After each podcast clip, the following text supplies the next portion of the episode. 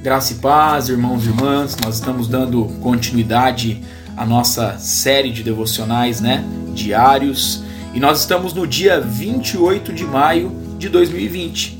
E o tema proposto para nós hoje é Eu serei contigo.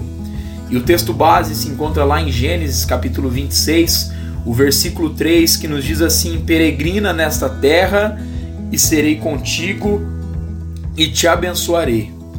E quando olhamos para esse texto, na narrativa bíblica, Isaac foi a primeira pessoa a ouvir essas palavras vindas de Deus: Serei contigo. Ele as ouviu no momento crítico de sua vida, quando estava planejando visitar o Egito, onde havia alimento disponível. Havia grande fome em Canaã e o Senhor apareceu a ele e lhe deu direção: habita nela e serei contigo e te abençoarei. Né? Gênesis 26, versículo 3.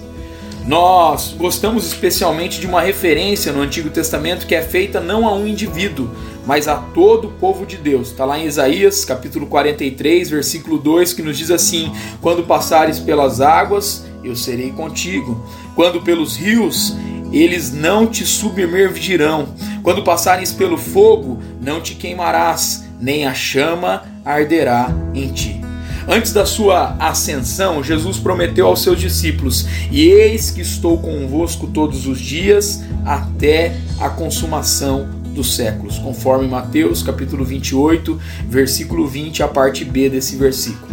E o escritor de Hebreus faz uma espécie de compilação de vários versos do Antigo Testamento quando cita, porque ele tem dito: de maneira alguma te deixarei, nunca mais Jama, nunca jamais te abandonarei. O Senhor é o meu auxílio, não temerei. Que me poderá fazer o homem?